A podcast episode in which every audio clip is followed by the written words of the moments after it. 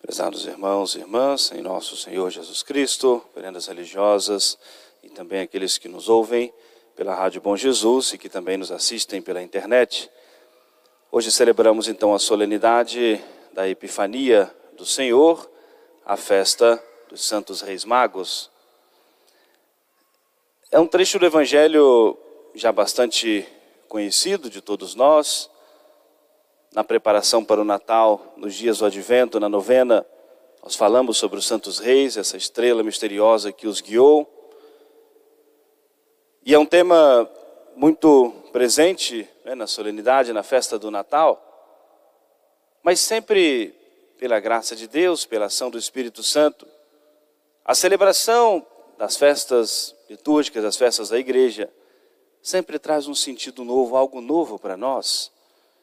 A igreja que se renova e nós que somos renovados pela ação do Espírito Santo. O Evangelho nos mostra aquilo que as profecias anunciavam, que Jerusalém seria invadida por esses homens que viriam de longe, montados nos seus camelos, e que viriam para adorar o Senhor. Não eram inicialmente do povo de Deus, chamados povos gentios, povos pagãos, mas foram nos caminhos da providência de Deus, tocados pela graça, por esse a profecia que dizia, falava desse sinal misterioso no céu, que apontaria o nascimento do redentor do mundo. E naquele momento que foram tocados pela graça de Deus, empreenderam aquela viagem. Meses de viagem até encontrar-se com nosso Senhor a estrela misteriosa que os guiou, onde saíram de suas terras, que quando chegaram a Jerusalém ficou brevemente escondida, e que após a sua dedicação nessa busca do Senhor, a conferência das profecias, a busca das autoridades onde teria nascido Jesus, depois dessa insistência diligente dos reis magos, a estrela reaparece e os leva ao menino Jesus. Muitos ensinamentos nós poderíamos tirar para nós. Nós vamos olhar algumas virtudes importantes dos santos reis. Em primeiro lugar, essa fé inicial deles, na profecia, nessa estrela e tocados pela graça de que era o sinal do Senhor, do nascimento do Senhor. Mesmo que ainda não tivessem e não tinham ainda o conhecimento de Jesus, todas as profecias da Sagrada Escritura, mas uma fé inicial deles. E movidos pela graça de Deus, aquela fé inicial que eles tinham foi suficiente para que eles não desistissem, para que eles empreendessem aquela viagem com as despesas que eles teriam, com as, aqueles que davam de contra para que eles se colocassem a caminho. Mas são exemplos para nós de homens de fé. E porque eram homens de fé, não duvidaram. Mesmo quando todos falavam contra, queriam atrapalhar a sua viagem, não duvidaram, porque a graça de Deus tocava o coração. E eles tinham essa convicção de que aquele sinal misterioso no céu era de fato o sinal do Messias, o Salvador. E aí já traz uma reflexão particular a todos nós. Nós já temos o conhecimento da fé, aprendemos o catecismo, ouvimos o anúncio da palavra de Deus, fomos batizados, fizemos a nossa primeira comunhão, fomos instruídos na fé, sabemos desse nosso desse Jesus que ofereceu o sacrifício da sua vida por todos nós sem exceção. Sabemos sobre esse Deus que é Senhor, Criador de todas as coisas, que governa todas as coisas. E uma pergunta importante para a nossa reflexão: por que às vezes nós duvidamos da fé? Porque muitas vezes colocamos em questionamento, diante de algumas provações da nossa vida, colocamos em questionamento a fé em Deus, em nosso Senhor, em Nossa Senhora, na igreja. Que nós sejamos, a exemplo dos santos reis, firmes e convictos na fé. Na preparação para o Natal, a igreja nos apresentou a figura de João Batista. Este homem convicto nos seus princípios, na sua fé, e apesar de todas as provações, se mantinha firme, como Jesus mesmo disse, não era um caniço agitado pelo vento, mas um homem firme nos seus princípios, convicto da sua fé. Nós não duvidarmos do plano da providência de Deus. Nenhum acontecimento na nossa vida pode ferir a nossa confiança em Deus. Nesse Deus que ouve as nossas orações, que provê todas as coisas.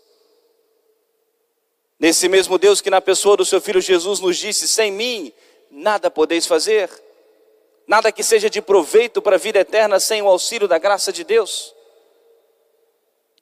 Sofrimentos, tribulações, faz parte da vida humana, para aqueles que têm fé e para aqueles que também não têm fé. Não é o sofrer que nos torna como que agradáveis a Deus. Não é o padecer sofrimento, tribulação que nos torna justos, bons aos olhos de Deus, mas é o sofrer com o Senhor e pelo Senhor e pela fé. É direcionando e oferecendo as nossas tribulações, sofrimentos a Deus nosso Senhor, entendendo como um caminho de santificação nos unindo à paixão e à morte do Senhor, e é pela paixão de Jesus que nós encontramos a salvação. Por exemplo, alguém que se decide viver no mundo alheio à fé, por exemplo, quer viver na desonestidade conseguir a riqueza a qualquer custo, na desonestidade, né, ou seja, prejudicando os outros, na injustiça. Será que essa pessoa está livre do sofrimento? Que vai ser muito rico?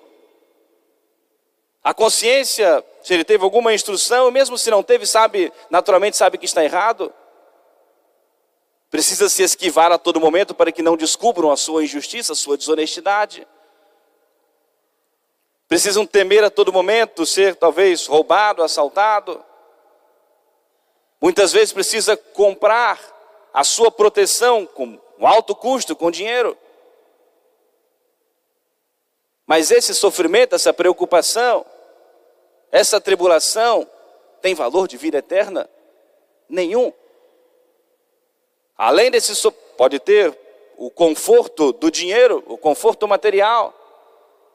Mas além desse sofrimento na sua consciência aqui, depois a condenação eterna, se não se arrepender de seus pecados. Alguém que decide viver a vida do prazer, entregar-se aos prazeres do mundo sem se importar com a fé, sem se importar com a vida eterna. Pode aparentemente mostrar-se uma pessoa feliz, gozar dos prazeres do mundo, mas um sinal de que não encontra felicidade plena na sua alma nessas coisas, porque nunca está satisfeito. E cada vez vai se afundando mais e mais. Alguém que é infiel à sua família não encontra felicidade, não encontra paz. E qualquer caminho de desonestidade, a todo momento precisam se proteger para que a sua desonestidade não seja descoberta, não seja desonrado na sociedade. Um sofrimento, uma provação, uma tribulação inútil para a vida eterna. Mas o sofrer pela fé o sacrifício pela fé, por amor a Deus, pela vida eterna, tem um valor.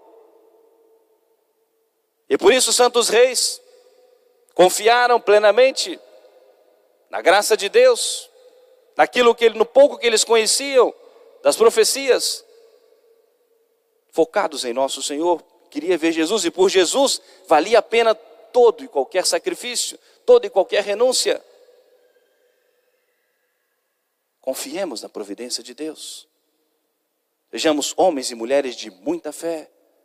E peçamos a nosso Senhor o aumento da nossa fé. O segundo exemplo dos magos, a generosidade. Não desanimaram ante os obstáculos, porque eram generosos. Não desanimarmos de praticarmos a virtude, mesmo com a dificuldade, com os obstáculos.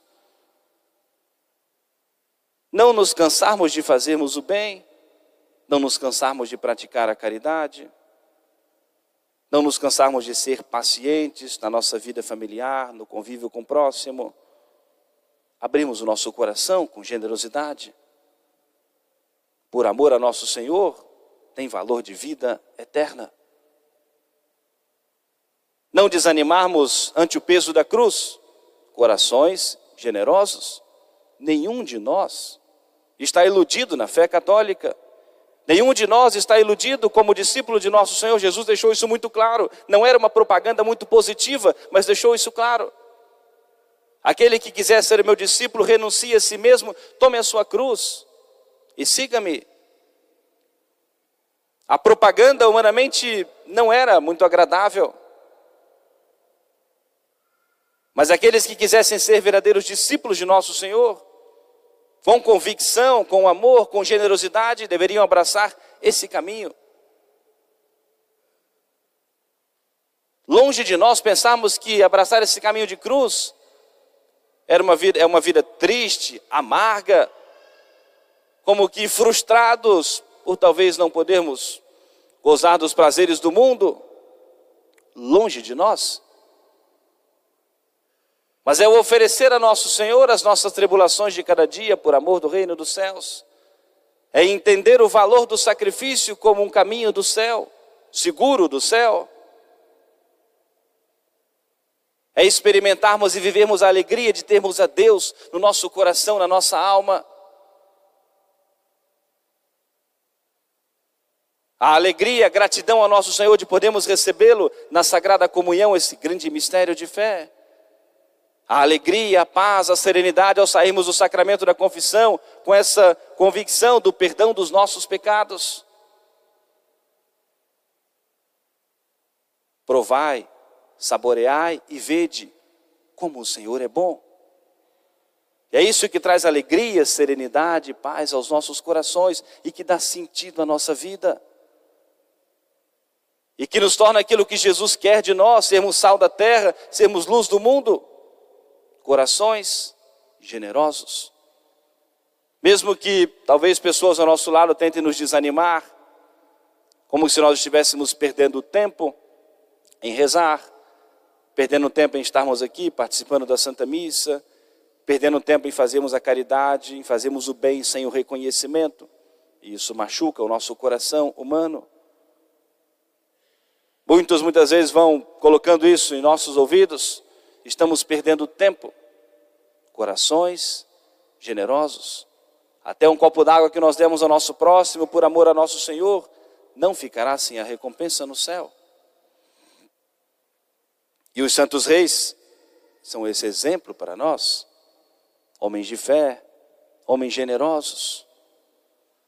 E um terceiro exemplo dos santos reis, não deixaram a viagem para mais tarde. Vamos esperar o acontecimento.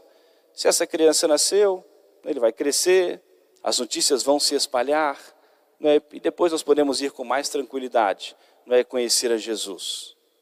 Não. Não podemos deixar para amanhã aquilo que nós podemos fazer hoje, sobretudo no que diz respeito à nossa fé, à salvação de nossas almas. Eram homens decididos, eram homens decididos. E queriam a todo custo ver nosso Senhor. Um privilégio que eles receberam desse chamado especial de Jesus.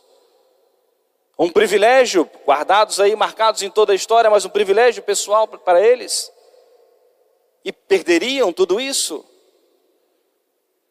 E talvez depois, se deixassem para depois, perderiam a referência. Talvez não tivessem conhecimento depois de nosso Senhor, dos acontecimentos de, da vida de Jesus. Eram homens decididos homens decididos. O Salmo nos diz: se hoje ouvirdes a voz de Deus, não endureçais os vossos corações, abrimos o nosso coração à graça, não deixarmos para amanhã, para depois, para depois, e quando será esse depois? Pode ser tarde demais. A decisão firme dos magos. A estrela apareceu, eram conhecedores dos astros, astrônomos e astrólogos, como nos dizem a história. Conhecedores dos astros, viram que era um sinal diferente, misterioso no céu, tocados pela graça de Deus, é o nascimento de Jesus. Vamos, vamos nos colocar a caminho. Quantos exemplos nós podemos tomar para nós dos santos reis? Já para nós concluirmos a nossa reflexão, mudando um pouquinho né, a vertente da reflexão, essa estrela que guiou e que foi referência para os santos reis, é essa estrela que deve brilhar também na nossa vida. Nós temos a Santa Igreja, temos a nossa fé em Deus, alguns pontos de referência que marcam a nossa vida, os mandamentos da lei de Deus, os mandamentos da igreja. Mas mudando um pouquinho o foco da reflexão, o quanto nós, de alguma maneira, precisamos ser também essa estrela guia na vida do nosso próximo. Cada um na sua, no cumprimento da sua missão. Eu, enquanto sacerdote, as religiosas, enquanto consagradas a Deus, cada cristão, cada pai, mãe, né, avô, avó, tio, tia, filho, o quanto nós somos referência para o nosso próximo do cristianismo, do catolicismo. O quanto você, enquanto pai, enquanto mãe, é referência para os seus filhos de fé, de vida de oração, de vida sacramental, de justiça, de caridade, de fidelidade. Não é fazer só na frente para parecer pessoas, parecermos pessoas virtuosas, mas o quanto você é essa estrela guia, essa referência para os seus. O quanto você é referência de católico no seu trabalho, seja na condição de empregado, seja na condição de patrão, seja na condição de servidor público, qualquer que seja o seu trabalho. O quanto você é referência para que você facilmente pode ser identificado como um católico. Todos nós, eu preciso fazer essa reflexão para mim. Quanto eu posso ser referência também né, para os meus paroquianos, para as, as crianças e jovens que almejam também o sacerdócio, as religiosas também assim devem pensar. O quanto nós devemos ser referência, não fazemos para nós sermos elogiados, não é isso. Mas é missão, nosso Senhor deixou isso para nós. Sermos sal da terra, sermos luz do mundo, sermos essa estrela guia na vida do nosso próximo.